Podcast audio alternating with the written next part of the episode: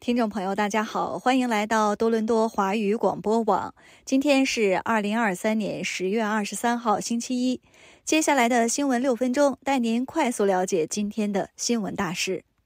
首先来关注一条来自安省政府的最新消息。今天，安省政府宣布，他们正在制定一项新的政策，禁止超市恶意抬高物价及不公平的商业竞争，促使企业保护消费者的利益。这项被称为“对消费者、对企业更好的法案”规定，涉嫌价格欺诈和其他罪名的公司，最高罚款将增加一倍，并以其他方式禁止不公平的商业行为，例如将客户限制在基于会员制的合同中，或者是更改合同条款。安省公共和商业服务厅厅长 Mike Carthy 表示。政府不会袖手旁观，纵容超市通过不公平的商业行为压榨安省居民。省政府希望通过新的政策更新与超市的规定限制，更好地适应当前的经济情况。除此之外，该法案还规定禁止不公平的商业行为，例如利用消费者无法理解合约中的语言的行为。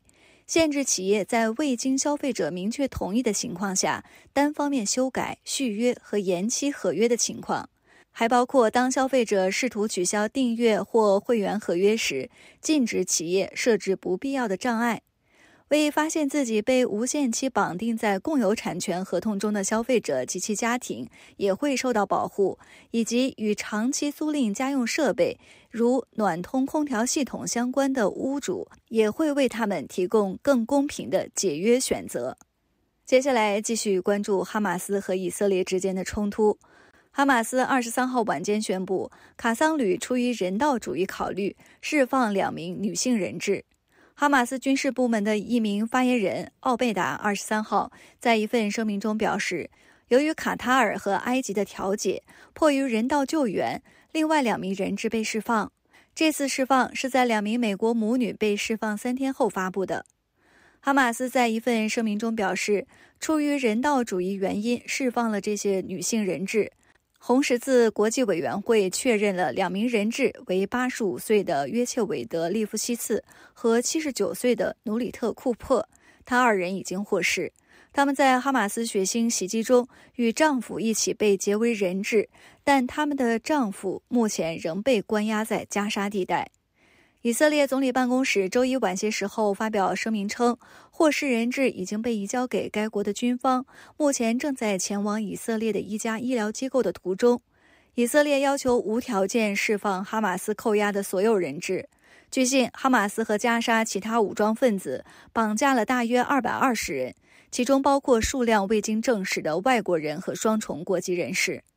另外，美国白宫周一表示，自巴勒斯坦伊斯兰运动十月七号发动进攻以来，美国已向与哈马斯交战的以色列派遣了军事顾问。美国白宫委员安全委员会发言人约翰·科比表示，这些顾问对以色列目前和未来可能进行的行动类型拥有丰富的经验。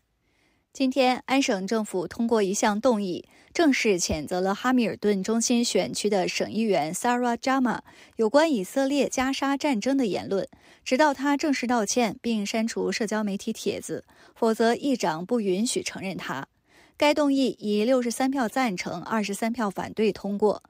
安省新民主党投票反对这项谴责。新民主党领袖在一份声明中表示，该动议不民主，并表示安省保守党政府剥夺了哈密尔顿中心选民的选举权。但就在该动议通过不久前，Sarah Jama 被安省新民主党开除。当以色列加沙冲突首次爆发时，Sarah Jama 发表了一份措辞强硬的声明，呼吁结束对巴勒斯坦土地的所有占领。该声明没有承认哈马斯十月七号发动的袭击。该袭击导致数千人身亡，并绑架了以色列公民。据报道，安省议员 Sarah Jama 给省长福特发出了一封律师函，指控福特发表了诽谤性言论，说他有反犹太主义历史。十月十一号，省长福特在社交媒体上发表声明，呼吁哈密尔顿省议员 Sarah Jama 辞职。最后，我们提醒您，夏令时即将结束，安省居民今年还得调时间。随着天气转冷，今年的夏令时即将结束，这意味着加拿大大部分地区将要把时间推迟一小时。按加拿大国家研究委员会的规定，每年的夏令时会从三月的第二个星期日持续到十一月的第一个星期日。它已经在加拿大使用了一百多年，最早从一九零八年就开始了。加拿大大多数地区都遵循夏令时，包括阿尔伯塔省、曼尼托巴省和大西洋省份的所有地区。安省、魁北克省和卑诗省的大部分地区也遵循夏令时。不过，在有些地区例外，萨省是唯一一个全年保持中央标准时间的省份。